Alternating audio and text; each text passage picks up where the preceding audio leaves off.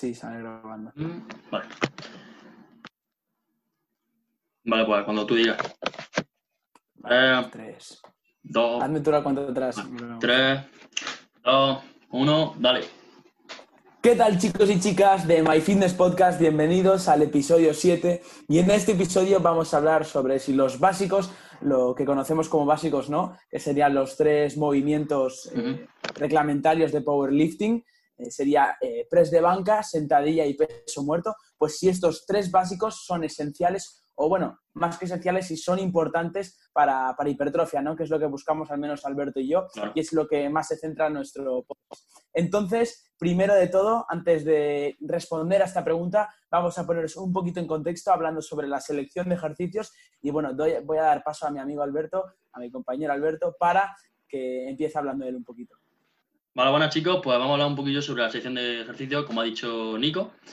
Y bueno, pues dicho esto, voy a decir una cosa, y es que este tema es demasiado complejo para minimizarlo bastante, por lo tanto, si queréis un podcast sobre esto más extenso, nos podéis hablar en nuestro Instagram. Y más que, bueno, es un momento que te cortes, o sea, más que extenso, digásemos que, o sea, perdona, más que complicado es extenso. Claro, no es que sea complejo el tema en sí, sino que son tantas variables a manejar que, como dice Alberto, podemos hacer un podcast. Claro. eh, Pues, y básicamente por eso vamos a, vamos a coger lo más importante y lo vamos a, a simplica- a simplificar tanto Nico como yo. Vamos a hablar sobre distintos temas como puede ser el factor limitante, la biomecánica de cada uno, nuestra anatomía y otros temas que también Nico explicará. Bueno, dicho esto, voy a empezar un poquillo con el factor limitante, que supongo que tanto para Nico como para mí somos, es el más importante a tener en cuenta, ¿no, no es así, Nico?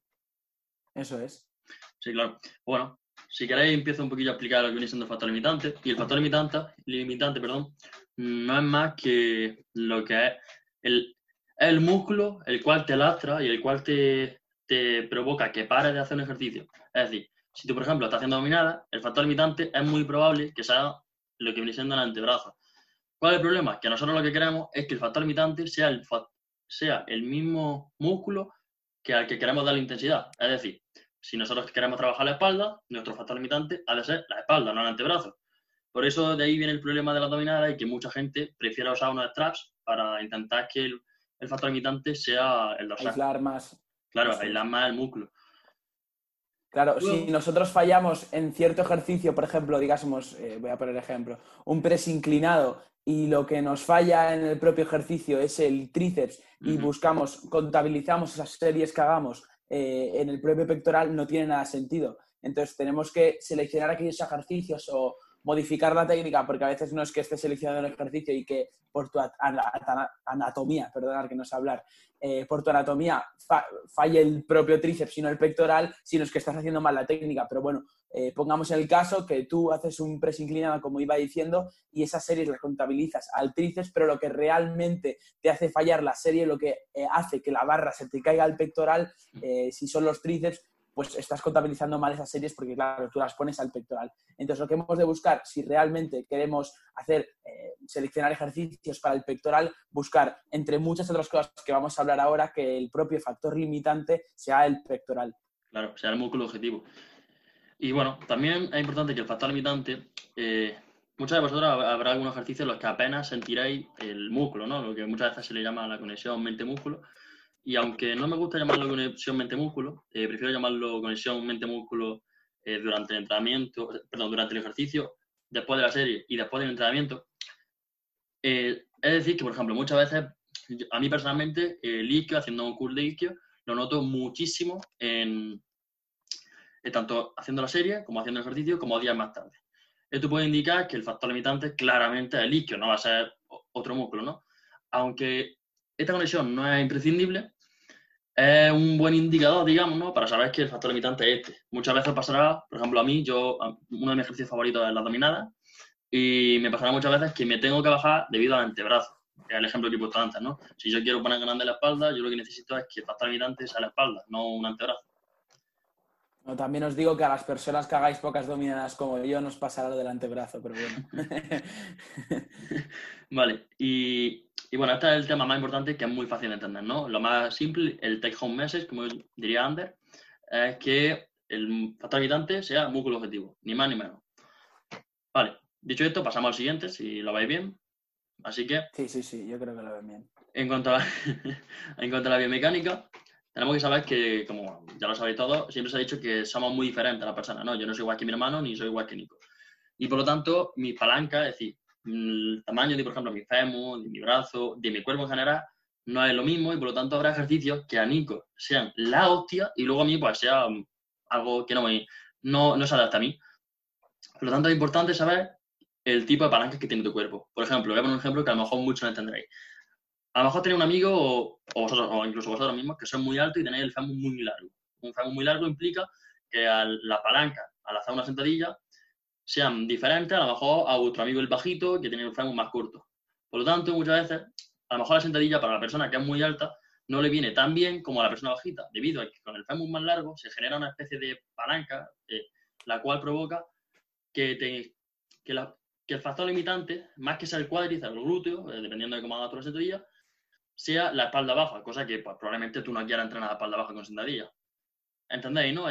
Entender... Eso es al final la consecuencia de tener unas palancas, en este caso el fémur, en una sentadilla eh, más cortas, ¿no? Sería que la profundidad sea mayor, que el ROM del ejercicio sea mayor, entonces se puedan activar más ciertos grupos musculares como pueden ser el glúteo y el cuádriceps. Y en cambio, en personas con distinta anatomía, con otras palancas como pueden ser personas más altas con el fémur más grande, bueno, más que más grande, más, más alto, eh, no puedan llegar a un recorrido tan elevado, no tengan un recorrido, digásemos, completo, entre comillas, que no sobrepasen la sentadilla de 90 grados y, el músculo objetivo, eh, que bueno, en el caso supongo que todo el mundo que hace sentadilla, ahora con el músculo objetivo del cuádriceps, no se reclute tanto, ¿no? Entonces esto es un poco lo que quería explicar, Alberto. Claro, y, no, o sea, con esto no quiero decir que os miráis el fémur y lo comparéis con otro amigo. Yo lo que quiero decir con esto es que probáis ejercicio y digáis, coño, este se adapta muy bien a mí y me gusta. O sea, por ejemplo, a mí un ejercicio que se adapta eh, por lo menos para mí, muy bien, es el... bueno, sí, lo que viene siendo una sentadilla normal se me adapta bastante bien a mí, pero luego, por ejemplo, conozco gente de, también mi gimnasio que es tan, a lo mejor me saca una cabeza o dos y también tiene el fémur tan extremadamente largo que a lo mejor no le viene bien hacer ese ejercicio y tendría que hacer los multipower o hacer alguna variante que a esa persona se adapte. Claro, es individualizar. es muy importante. Respecto a esto, ya hemos mencionado los dos los que yo creo son los dos más importantes, pero bueno, eh, también hablamos un poco sobre la seguridad del ejercicio. Esto seguramente tanto Nico como los que guste mucho Trinology eh, lo sabréis, y es que Alex Barrio, Gonzalo y bueno, Álvaro suelen hacer una especie de, en el cruce de poleas, en vez de estar un cruce de poleas de pie, como haría una persona que no, no tiene, que no busca maximizar sus ganancias, o una persona que no, no se le ha ocurrido, ellos lo que hacen es, vez de estar de pie, para aumentar la seguridad del ejercicio y bueno, también la estabilidad y demás, que eso que también lo mencionará Nico más tarde, lo que harán será ponerse en, el, bueno, en un banco y poner un foam roller de atrás. Esto provocará que haya mucha más seguridad y mucha más estabilidad, que la aplicará más tarde Nico y será mucho mejor que a mí. Y, y provocará que a lo mejor lo que ha dicho Nico eh, grabación, perdón, pre-grabación, es que será un ejercicio que seguramente le ayude mucho más que uno de pie. Y fíjate el cambio. Eso es. El cambio es muy pequeño. El cambio es de pasar de estar de pie a estar sentado. Provoca que haya más seguridad, y que incluso, la como yo diría, mm, a mí seguramente me pasaría, y me pasa, y es que el carácter del esfuerzo lo llevaría mucho más, mucho más elevado debido a que esto es más seguro. Eso es. O sea, también a mí un ejemplo que me gusta mucho poner con el tema de la seguridad, que parece una chorrada, pero al final, eh, al final valoramos eh, muy poco, eh, o sea, valoramos muy poco las cosas hasta que nos pasa. En el caso de una lesión, por ejemplo, al final seguridad viene de, eh, que estemos seguros en el propio ejercicio para no podernos lesionarlos. Entonces, cuando nos pasa una lesión al final, luego nos arrepentimos y decimos, ah, tendría que haberlo seleccionado algún ejercicio más seguro, ¿no? O tener más en cuenta X cosa. Entonces, tener en cuenta esto, ¿no? Que nos tomamos muy a jajas las lesiones, pero luego cuando nos ocurren, nos quedamos una temporada fuera y bien jodidos. Pero bueno, al margen de esto, el, ejemplo del ejercicio que os quería poner es el de un press inclinado así digásemos libre, ¿no? Sin multipower, y luego un press inclinado multipower. Eh, y no os estoy diciendo que el de multipower, eh, aparte, es más seguro, pero no os estoy diciendo que hagáis el multipower con el press inclinado multipower eh, con barra y no lo hagáis un press inclinado con peso libre, ¿no?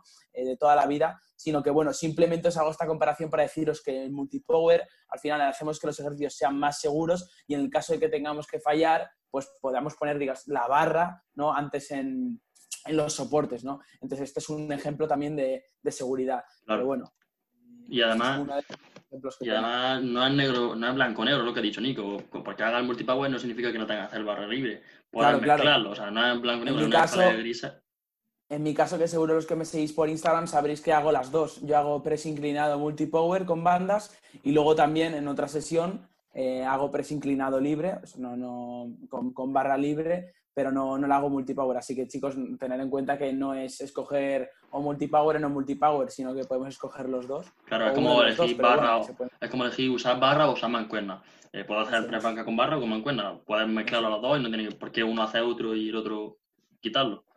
Bueno, pues si ya han quedado claros estos, estos conceptos, que ya hemos hablado de factor limitante, hemos hablado de biomecánica y hemos hablado de seguridad, vamos a hablar de otros tres temas que son a mí los que más me gustan y voy a seguir hablando por el de alineación, eh, que al final la alineación, por lo que se entiende, alineación es eh, que se encuentren, digamos que el movimiento vaya acorde con el patrón de movimiento que hagamos en el propio ejercicio vaya acorde con las fibras del grupo muscular objetivo que queremos reclutar. Eh, por ejemplo, em, en, un, en un pec deck, lo que conocemos como aperturas, que el codo vaya eh, al, digásemos, vaya acorde, eh, vaya alineado, por eso mismo el nombre de alineación, con las fibras del pectoral, ¿vale? sería distinto, digásemos, subir un poco el, asiento o subir la, propia máquina y que no se vaya, no, esté alienada, no haya una alineación, joder, me estoy liando mucho, que no exista una alineación entre el codo y el pectoral porque ahora mismo no me estáis viendo, pero bueno, estoy haciendo así con gestos con los brazos, que si llevamos el codo, eh, bueno, el codo como lo queráis entender, o el, húmero y la muñeca a la nariz, no está alienado, alineado. alineado con el pectoral. Entonces tenemos que tener muy en cuenta esto. Al final eh, parece una tontería, eh, pero hay que tener muy en cuenta, no, no, no para nada. Eh, cambia muchísimo el estímulo, depende de dónde llevemos la propia carga del ejercicio, a dónde la llevemos, ahí hay, hay mucho cambio, ¿no? Que también es, también es muy importante por eso mismo grabarnos las series de ejercicios para ver si, entre otras muchas cosas, estamos alineando bien la, el propio movimiento. Exacto con, el grupo muscular. Entonces, de otro tema que os quiero hablar, que estoy un poco espeso hoy, ya me veis que me estoy trabando, pero bueno, espero que se esté entendiendo y que lo compense Alberto. Eh, del otro tema que quiero hablar es de la estabilidad, como bien he dicho, y es un tema que es un factor que a mí me flipa porque creerme que yo cuando se lo escuché divulgar a personas como pueden ser Hypertrophy Coach Joe Benedict, eh, Jordan Peters y bueno, aquí en habla hispana eh, los de Drainology, ¿no? que sabéis que me encantan, eh, pues veía que la estabilidad, digo, bueno, eh, qué chorrada, ¿no? Estabilidad, que sea más estable, bueno, parece una chorrada. Y no, no hay más que probarlo y que tú ver, por ejemplo, el ejemplo que ha puesto antes Alberto de un cruce de poleas eh, sin banco ni nada, o sea, normales y corrientes de pie, y luego añades una estabilidad como puede ser el banco eh, y cambia muchísimo, ya que el carácter del esfuerzo puede aumentar mucho más. Tú puedes aplicar muchísima más intensidad con una mayor estabilidad, en este caso el banco, que eh, lo que está haciendo es que el core, el abdomen, cuando tú estás de pie, no, no tenga que soportar tu propio peso. En cambio, en el banco estamos sentados y lo único en lo que estás centrado es, en, como decía antes, en, alinear los codos, los codos con el pectoral, ¿vale? Y llevar, eh, digamos, la propia carga a, realizar una abducción de, hombro eh, para solventar esa carga, ¿no? Entonces, al final lo que se basa es que podamos hacer eh, más con menos, ¿vale? Con menos series poder generar un mayor estímulo y que al final todo esto, en definitiva, es eficiencia, ¿no? Que con menos podamos hacer más y la estabilidad es uno de los puntos más importantes a tener en cuenta porque también podréis ver eh, ejercicios como, por ejemplo, el press militar con barra, que tú te puedes focalizar muchísimo más, el carácter del esfuerzo puede aumentar mucho más si lo hacemos sentado que de pie. Y eh, tengo que incidir en algo que es muy importante que esto no lo malinterpretéis, como he dicho antes, con la seguridad de un press inclinado multipower, con un press inclinado con barra normal y corriente. No hay que quedarse con uno y otro porque este es más seguro, porque este es más estable, no, sino que se pueden cambiar y hay que tener en cuenta el porqué de por qué seleccionas cada ejercicio. Entonces, eh, una vez ya acabamos de explicarle, bueno, Alberto, si tienes que añadir algo. Sí, bueno, que lo que voy a decir es que mm, me ha gustado mucho una de las cosas que ha dicho y que lo importante es intentar buscar el hacer menos y conseguir más. Y esa es una de las cosas que, por ejemplo, un entrenador bueno desde mi punto de vista es lo que tiene. O sea, ¿para qué quieres gastar tu esfuerzo y que al fin y al cabo son limitados? Eh, cuando puedes hacer menos, conseguir más, estar más contento, más, con más vitalidad y algo que, por lo menos desde mi punto de vista, es bastante Más importante. adherencia. Claro, más adherencia, más motivación y eso para gente que, por ejemplo, está con asesoría, con asesoría y demás, mm, es muy, es muy bueno, la verdad. Eso es. Pues pasamos ya al último punto y no es un punto que para nada me quiera extender como los otros, que os estoy dando la chapa, pero bueno, espero que sea interesante y sirva de algo. Y es el perfil de resistencia, que es un punto que se está hablando muchísimo en la comunidad fitness eh, estos últimos tiempos. Y bueno, es un punto que, eh, digásemos que entendáis lo que es, ¿no? El perfil de resistencia al final es, eh, tiene muchas definiciones. A mí lo que más me gusta para que lo entendáis eh, como la manera que mejor me gusta explicarlo, es saber si un perfil de resistencia, eh, si el perfil de resistencia de un ejercicio es bueno o malo, hay que fijarse siempre en las últimas repeticiones. Si esas, repetici- esas últimas repeticiones, su velocidad no son lineales a lo largo del tiempo, sino que en cierto punto, por ejemplo, un curl de bíceps en polea, en máximo elongamiento, eh, la propia, eh, el propio agarre que pongas en la polea va más, más lento al principio del recorrido, pero en cambio, cuando ya está cortado, eh, va, más rápido. digamos, va más, Más rápido, rápido. ¿no? Se solventa la carga más rápida, eh, pues esto eh, no es, eh, este ejercicio en, en- en concreto, Concreto. su perfil de resistencia no es el mejor del mundo. Y como siempre digo y como ya he dicho muchas veces en este podcast, no porque tenga un perfil de resistencia malo, no va a ser un ejercicio interesante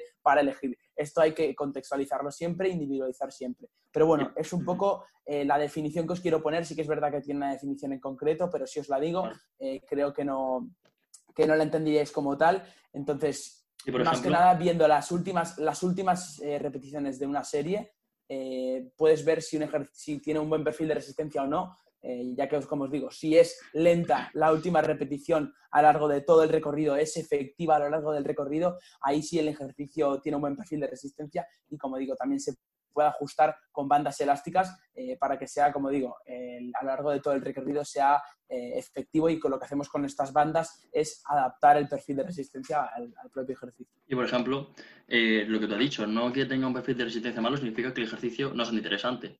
Un ejemplo es mi ejercicio favorito, lo he dicho antes, y son las dominadas. El perfil de resistencia de las dominadas es, mm, vamos, malísimo. Hasta el punto de que, por ejemplo, cuando te llevas a RIR 1 o RIR 2 de dominada, tú te darás cuenta que probablemente la primera dominada tiene la misma velocidad, como ha dicho Nico, pero en las últimas repeticiones, que son las que cuentan, la parte inicial probablemente tenga una velocidad normal, pero la parte en la que supera la barbilla, la barra, esa parte es la lenta, es la parte que cuesta. Claro, en acortamiento. Claro. Claro, y es lo que decimos, que es un ejercicio que aunque tenga un perfil de resistencia bajo, no bajo, sino malo, no significa que sea un ejercicio poco interesante.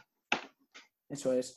Y dicho así, eh, como os hemos explicado un poco así el perfil de resistencia, ya como os digo, me gusta decirlo con ejemplo porque de nada sirve aquí ponerme científico y deciros la definición como tal si luego no la vais a entender. Entonces, me- espero que me haya explicado tanto yo como Alberto y tanto el perfil de resistencia como los otros conceptos de selección de ejercicios los hayáis entendido. Y bueno, os estaréis preguntando hasta aquí, hasta esta parte del podcast, que bueno, aunque lo haya mencionado al principio de, oye, nos estáis vendiendo algo porque nos habéis dicho en el título que íbamos a hablar de básicos y no nos estáis hablando de básicos. Pues bueno, como he dicho al principio, esto eh, no era más que contextualizar, ¿no? Eh, para deciros eh, que cuáles son las cosas interesantes a la hora de seleccionar ejercicios, para ahora hablaros de los ejercicios básicos, los famosos ejercicios básicos, como son el press de banca, el peso muerto y la sentadilla. Y vamos a deciros ahora, Alberto y yo, si son efectivos para hipertrofia, si bueno, son fundamentales, si son importantes. Entonces, si te parece, Alberto, le das caña tú primero y ya luego yo voy comentando. Vale, mira, pues la respuesta te la puedo decir bien fácil, es que depende. La- ahí cuando empezaba a formarme en esto del deporte y demás, me daba mucha rabia porque siempre decían que la respuesta a todas depende. Depende de algo, depende del otro, y, y es que así. Eso es totalmente cierto. Dudar de que nos diga sí o no. Claro, yo lo que te digo, depende de tus palancas, de, todo, lo que estamos hablando, depende de todo eso, depende de si el factor limitante en tu caso es el músculo objetivo o no, de las palancas de tu cuerpo, que es muy importante porque eso es diferente en cada uno, de si estás seguro, de si no estás seguro, la alineación, estabilidad, perfil de resistencia, todas estas cosas es lo importante. No importa si haces pre-banca, si haces pre-banca con mancuernas o, o haces pre-banca inclinado en, en máquina o lo que a ti te guste. Lo importante es, ¿te motiva? Sí. ¿Se adecua a ti? ¿Tiene tu, una, o sea, tus palancas se, se, adecuan a este ejercicio. La anatomía, eso es. Claro, la anatomía de tu cuerpo está preparado para hacer esto. Sí. ¿Te gusta? Sí. ¿Progresa? Sí. Algo es así de fácil. Por ejemplo, a mí, un press bank a lo mejor no se me adecua de todo, de todo, de, como a lo mejor a Nico se le puede adecuar, y yo progreso mucho mejor en un press banca inclinado con mancuerna. No tengo por qué hacer un básico porque la Federación Española, de lo que sea, determinen que esto es lo que se hace. No puedo decir nada más. Sí, totalmente de acuerdo con lo que has dicho, Alberto. Y si tengo que comentar algo, es que siempre se ha dicho que en personas principiantes, sobre todo en personas principiantes, los ejercicios como press de banca, sentadilla y peso muerto funcionan muy bien, ya que, bueno, los multiarticulares, como son estos tres ejercicios, entre muchos otros, eh, reclutan mucha masa muscular a la hora de hacerlos. Por ejemplo, en el caso de la sentadilla, glúteo, eh, erectores espinales, cuádriceps y mínimamente, bueno, también mínimamente los erectores, sobre todo glúteos y cuádriceps, también mínimamente los isquiosurales eh, se están ejercitando. Entonces, cuanta más masa muscular se haga en un, en un ejercicio, bueno, más, más posibilidades vas a tener de crecer, ¿no? Y bueno, siempre se ha dicho esto y estoy de acuerdo en ello, pero estoy de acuerdo en no han de ser esos tres ejercicios eh, por la cara, o sea, han de ser estos tres ejercicios 100%, sino que hay muchos más, hay un abanico de posibilidades dentro de los ejercicios multiarticulares, como pueden ser eh, variantes de peso muerto, eh, puede ser piernas rígidas, o un rumano, o variantes de sentadilla como la sentadilla jaca, o en vez de un press de banco, un press inclinado con barra. O sea, hay muchas otras variantes que también son ejercicios multiarticulares y que funcionan muy bien. Y con esto, chicos, al final, chicos y chicas, con lo que me, quiero que os quedéis con esto aquí al final, eh, con lo que os estoy comentando aquí al final, es que no hay que quedarse solo con estos tres ejercicios, ejercicios, estos tres movimientos del powerlifting, sino que hay muchos más, ¿vale? En el caso de que vuestro objetivo sea la hipertrofia, sea buscar hipertrofia muscular y no sea powerlifting, que obviamente vas a tener que centrarte entre muchos otros, bueno, vas a tener que centrarte principalmente en esos tres movimientos. Así que, chicos, si Alberto no quiere comentar nada más. Yo creo que ya estaba todo dicho, ¿no? Yo creo que sí. Eh, todo esto es por hoy, chicos. Espero que os haya gustado muchísimo este episodio 7. Lo siento si me habéis notado un poco espeso, me repito. Hoy a lo mejor no era mi día en cuanto a divulgación, pero bueno, espero que se haya entendido todo. Si es así, eh, contactarnos a nuestro Instagram, que ya sabéis, eh, arroba albertotrn o arroba nico del fitness, o mismamente nos podéis poner un comentario en el propio podcast. Así que chicos, como os digo, espero que os haya gustado mucho si es así, eh, como os digo, comentar, ponernos vuestras preguntas, apoyarlo, compartirlo, que sería de, mucha, de mucho agradecer. Y nos vemos en el próximo episodio. Un saludo. Adiós. Adiós.